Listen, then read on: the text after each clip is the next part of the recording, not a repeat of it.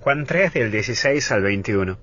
Dios quiere tirarte una soga para salvarte y no para pegarte.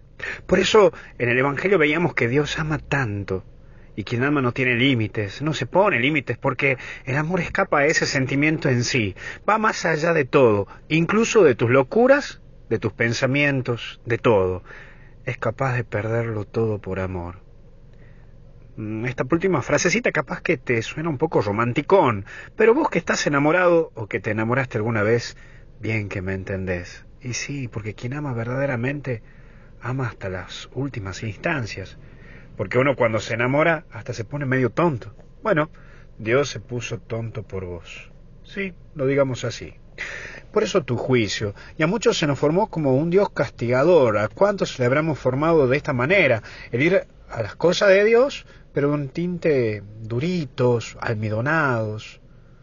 Dios te muestra esa soltura y quiere tener ese encuentro de manera personal, cercana, sencillo. El juicio de Dios es de vos con Él y Él mirándote a los ojos.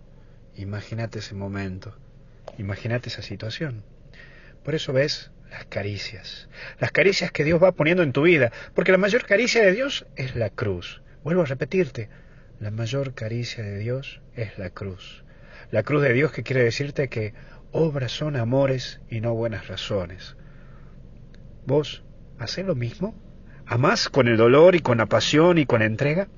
Entonces a esa persona que vos amás, aprovecha hoy y manifestale algún gesto de amor. Servirle la comida, el desayuno, saludalo, saludala, mostrarle una sonrisa, hacerle una caricia. ¿Cuánto gesto de amor podés hacer en el día de hoy por esa persona que amás?